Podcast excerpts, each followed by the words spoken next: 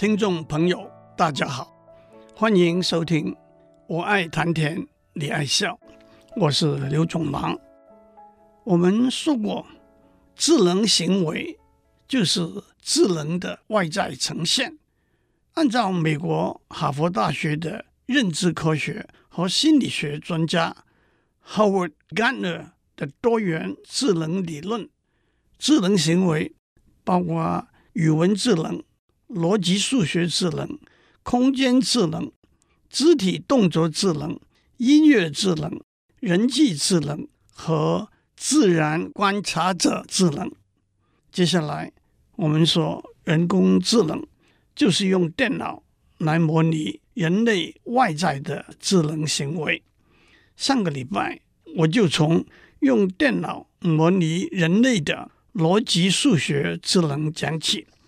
首先，大家都知道，从计算速度和计算的数量的观点来说，用电脑做加减乘除这些数学运算的能力，远远超过人类的大脑。我举了一个例子，目前的一个世界纪录是电脑科学家花了九十四天电脑计算的时间，算出了派的。十二兆一千亿个数位。另外一个世界纪录是，电脑科学家找到目前已知最大的质数是二的七千七百二十三万二千九百一十七次方减一，那是一个一共有两千三百二十四万九千四百二十五个数位的数字。接下来。另外一个例子是，把一个五十九个数位的数字分解因子，也需要大量的计算。让我趁这个机会做两个解释。第一，有人说这些例子只是展现电脑计算的蛮力而已。其实“蛮力”两个字是不尽正确的。这些例子里头的计算。都使用了很多数学的结果来减少计算的数量，缩短计算的时间。因此，我们可以说，电脑的计算是依靠数学辅助的。第二，这些例子也不只是为了计算而计算的工作，一方面，他们也是在电脑硬体和软体的装置使用中很好的经验。第二，以分解因子那个题目为例，这是一个有很广的应用范围的例子。接下来，如果说上面的例子是用数学来辅助电脑计算的例子，那么也有可以说是用电脑计算来辅助数学证明的例子。上个礼拜我讲了数学里头。制作地图带来的四色定理，这个定理有两位数学家在一九七六年证明。其中的两个基本数学观念是：一，含有一个 reducible configuration 的地图不可能是四色定理的一个反例；二，任何一个地图都一定会含有一个。或者多个 reducible configurations，因此结论是四色定理不可能有反例，也就是说四色定理是正确无疑的。但是选择验证一千九百多个 reducible configurations 需要上千小时超级电脑的计算，因此我们可以说这个证明。是靠电脑计算来辅助的。让我再讲一个有趣的例子吧。许多人都听过、玩过数独 （Sudoku） 这个数字游戏。有一个九乘九的方格子，这个九乘九的方格子要分成九个三乘三的方格子。游戏的规则是用一、二、三、四到九。这些数字填满这个九乘九的方格子，满足下面两个条件：第一，每一行、每一列都含有一二三四五六七八九这九个数字。那当然，每个数字只能出现一次。第二，每一个三乘三的方格子都含有一二三四五六七八九这九个数字。当然，每个数字也都只出现一次。一开始的时候，这个九乘九的方格子里头已经有若干个预先选择好的数字，这些预先选择好的数字就叫做线索。这个游戏就是要在遵守线索的前提之下填充其他的空格子。从直觉可以想到，如果一个游戏线索的数目越多，要填充的空格也越少，也可以说先天的限制越多。不但要把一个答案找出来比较容易，而且可能的不同的答案往往也越少。反过来，如果一个游戏线索的数目越少，也就是先天的限制越少，因此可能的不同的答案也越多。因此，数学家也好，玩这个游戏入迷的玩家也好，提出的一个问题是：最低限度要多少个线索才能规范一个游戏只有一个答案？很明显的，如果一个游戏有七个或者更少线索，这个游戏一定有多过一个答案。为什么是很明显？就让有兴趣的听众。想一想吧，而且玩这个游戏入迷的玩家找出许多有十六个线索的游戏的例子，他们都有多过一个答案；同时也找出许多有十七个线索的游戏，他们只有一个答案。因此，一个悬而未决的问题是：可不可能有一个有十六个线索的游戏？也只有一个答案。这个问题终于在二零一二年，有两位电脑科学家经过七百一十万小时的电脑计算，找出了答案。他们检查了所有有十六个线索的游戏，发现没有一个只有单一的一个答案。这又是一个既靠蛮力，也得有相当深入的数学观察来解决的问题。这两位电脑科学家也指出，这一份工作也不能够只被视为为计算而计算的工作。他们使用的算法也可能应用在基因分析、电脑网络结构、软体测试等领域中的一些题目。至于对数学家来说呢，他们还是希望找到一个不需要用电脑辅助、纯数学的证明，来证明只有十七或者十七个线索以上的游戏才可能有单一的答案。对很小心的听众，让我指出：如果任何十六个线索的数独游戏不可能有单一答案，我们还得花一点力气证明。十六个线索以下的数独游戏，也不可能有单一的答案。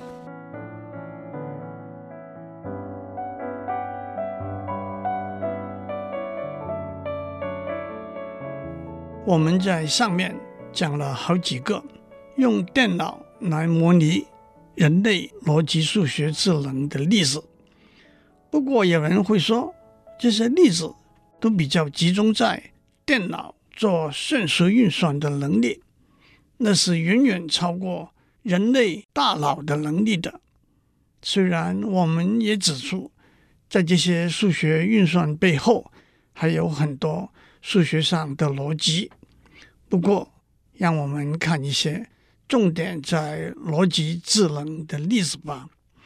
首先，允许我提醒大家复习一下。高中学过的三角函数，一开始老师先为我们导出了一些基本的恒等式，例如 tangent of x 等于 sin of x 被 cosine of x 除，sin of x 的平方加上 cosine of x 的平方等于一，sin of x 加 y 等于 sin of x，cosine of y 加上 cosine of x，sin of y 等等等等。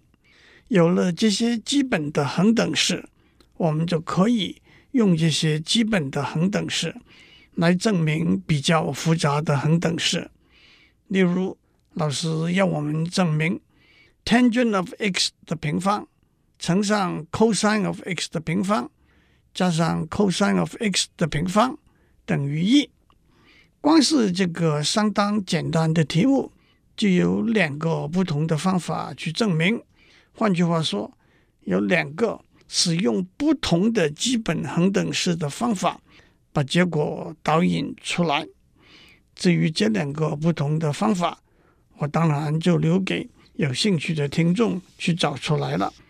让我再讲一个例子，证明 cosine of 3x 等于四乘 cosine of x 的三次方减去三乘 cosine of x。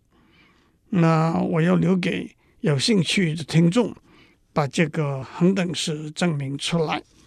不过讲到这里，我有的指出，现在的数学教育往往不是训练学生用逻辑的思维把结果导引出来，而是把结果背下来。就像这个例子，cosine of sin x 等于四乘 cosine of x 的三次方。减三乘 cosine of x，补习班老师告诉同学，可以用一个口诀背下来：一块三等于四块三减三块。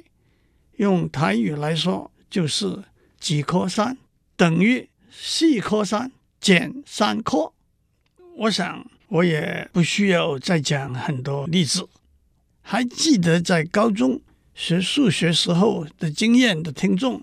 会说怎样逐步的选用已知的基本的恒等式，可以说是一个凭经验、凭直觉，甚至碰运气的摸索的过程。那么电脑能不能够模拟这个过程呢？让我再讲一个例子，这就得讲到大学一年级时候学的微积分了。对微积分没有兴趣的听众。就请忍耐一下吧。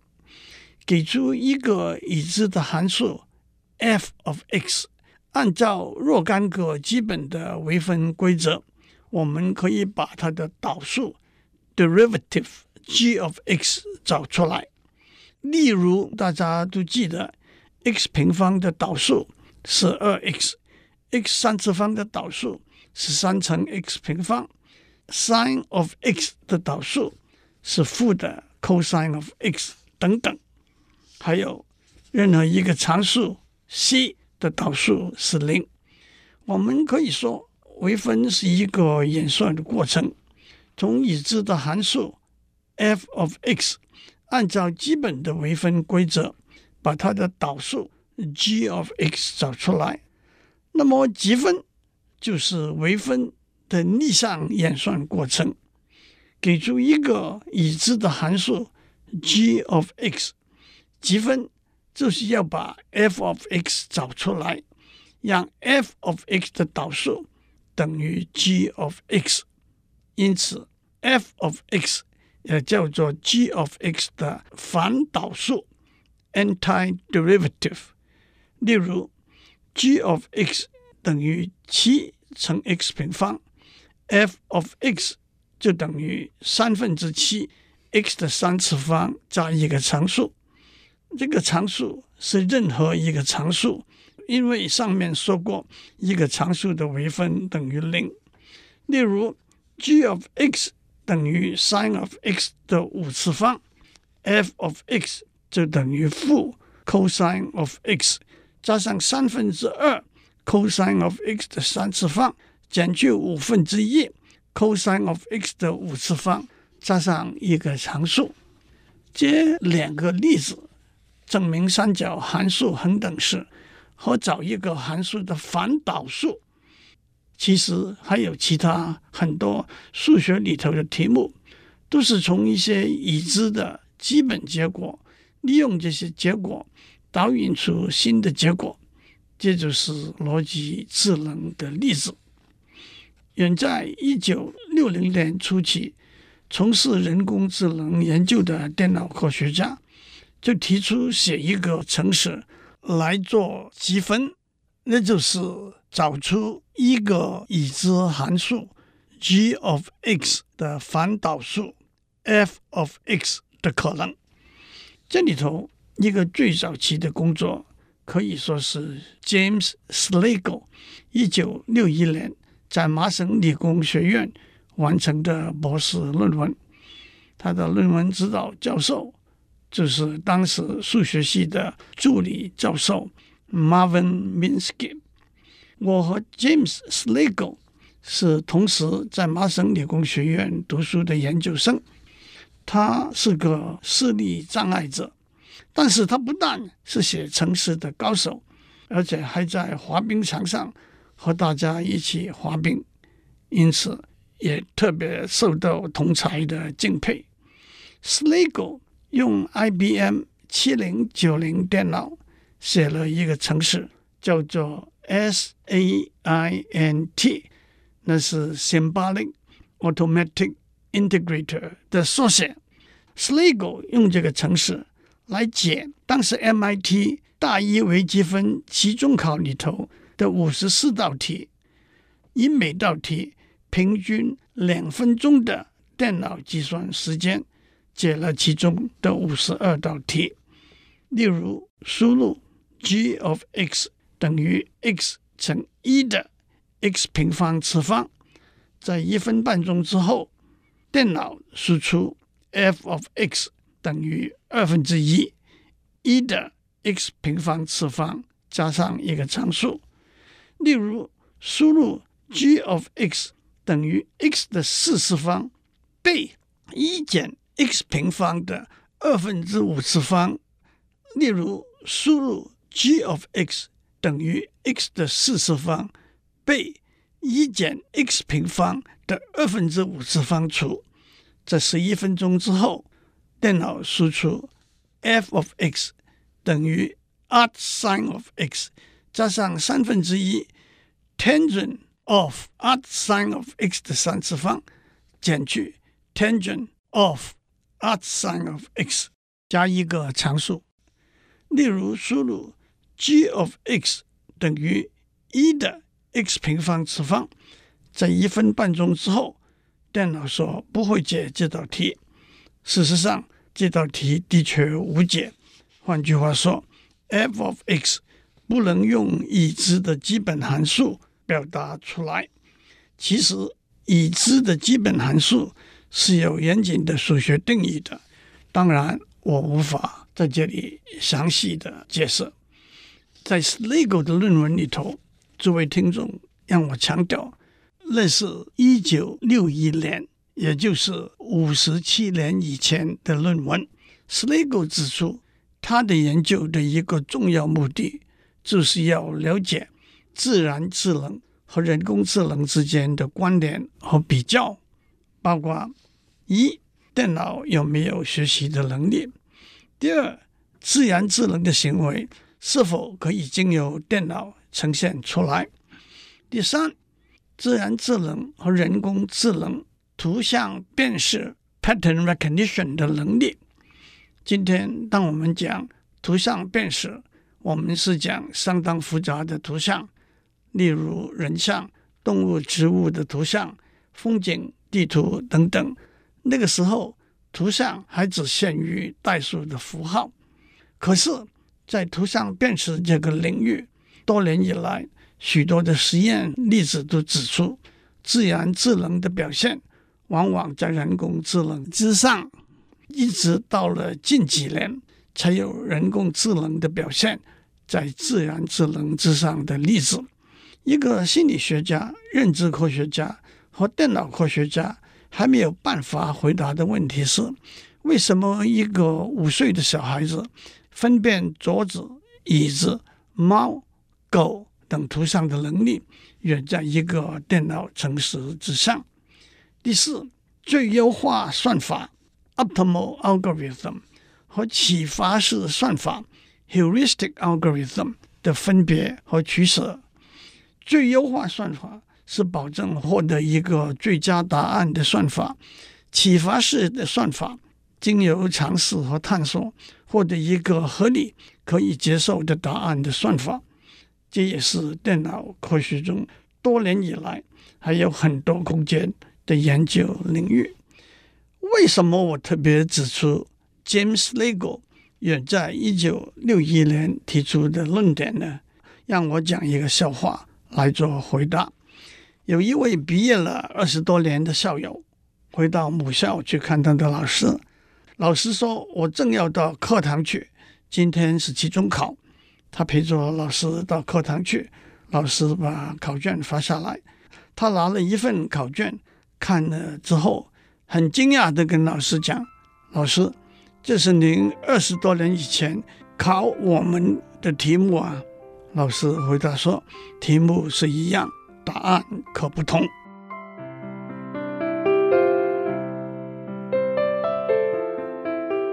以上内容由台达电子文教基金会赞助播出。